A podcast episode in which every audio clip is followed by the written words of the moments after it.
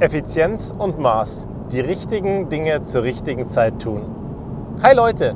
Heute wollte ich eigentlich eine Folge passend zur letzten Folge machen und zwar über Storytelling und Heldengeschichten. Ich dachte, das ist genau das, was passend dazu das Richtige wäre, weil du dir ja gestern Gedanken darüber gemacht hast, wie du wachsen kannst, wie du gewachsen bist und wie du größer geworden bist. Also nicht mehr im eigentlichen Sinne, aber mehr im entwicklungstechnischen Sinne.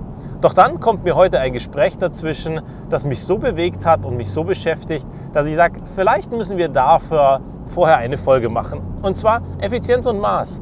Als Deutsche haben wir ja manchmal die Tendenz, dass wir Dinge so machen, dass sie der Perfektion gleichen. 100% Lösungen. Eben das letzte Quäntchen rausholen und es wirklich super fundiert und perfekt zu machen.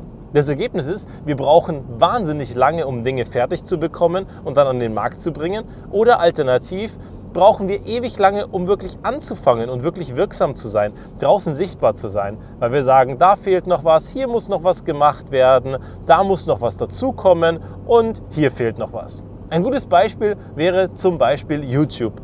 Wenn da jemand live gehen möchte, könnte der ja einfach direkt anfangen. Aber wir machen die Sachen eben schön und rund. Und ich will mich da auch gar nicht ausnehmen. An einigen Stellen bin ich auch sicherlich, dass ich sage, hey, da möchte ich noch mal eine Schippe drauflegen, bevor ich live gehe.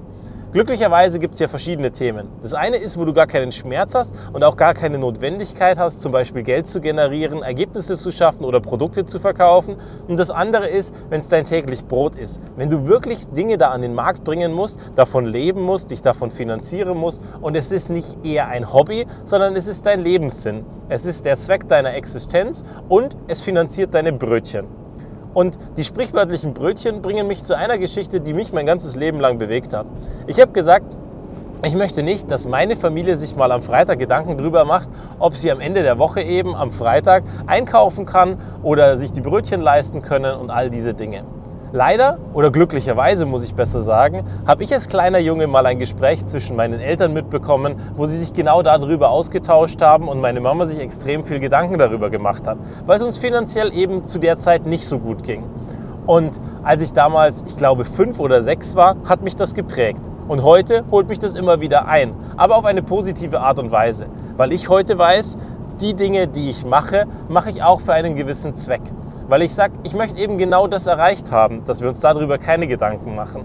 Und würde jetzt YouTube heute meinen Lebensunterhalt finanzieren müssen, dann würde ich einfach direkt loslegen. Dann würde ich direkt gucken, was mein MVP ist, mein Minimal Viable Product, also das minimalst lebbare, verkaufbare Produkt damit ich sagen kann, ich kriege das fertig und bringe das raus an den Markt und kann damit Umsatz generieren, damit eben die sprichwörtlichen Brötchen am Freitag bezahlt werden.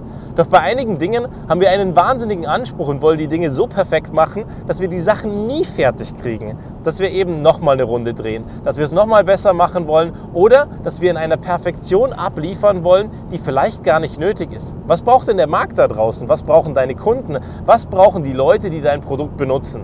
Brauchen die wirklich das Feinste vom Feinen? Den letzten Schliff, das letzte verrückte Ding? Oder reicht es auch, dass es einfach mal ein bisschen weniger ist und eine gute 80% Lösung, die eben Probleme löst? Bei vielen Dingen geht es uns nämlich dann so, dass wir sagen, jetzt setzen wir noch mal eine drauf.